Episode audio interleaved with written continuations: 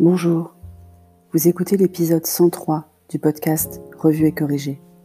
Cet épisode est tiré d'un billet du blog publié le 9 juin et s'intitule Le temps, le temps et rien d'autre.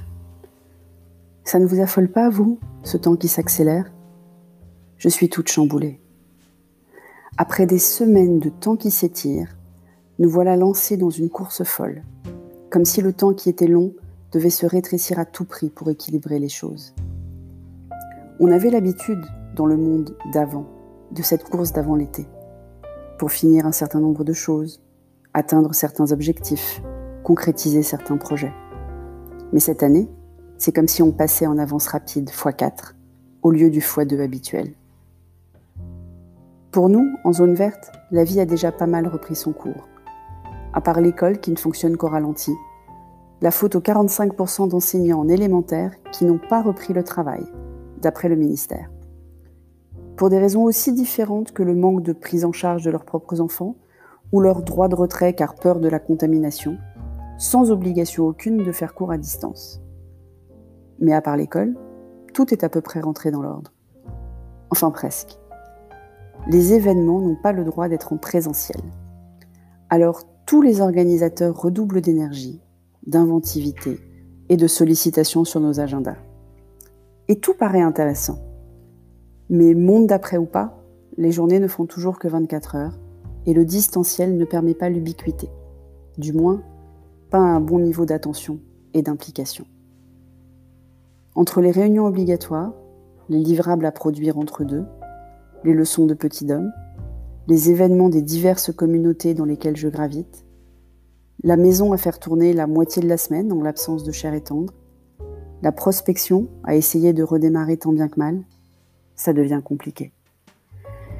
Il y a donc les impondérables, petit d'homme et les clients. Puis la maison et la prospection.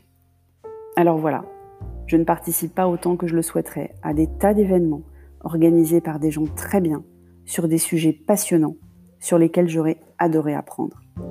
Et c'est frustrant. Feu mon papa disait, choisir c'est renoncer. Grandir, c'est apprendre à gérer ses frustrations. Je me sens de plus en plus grande. Ou vieille, je ne sais pas. Vous avez entendu la dernière du président du conseil scientifique? Il n'est plus si sûr que cela qu'on aurait dû confiner. Apparemment, si on avait eu plus de tests... What the fuck? Sérieux?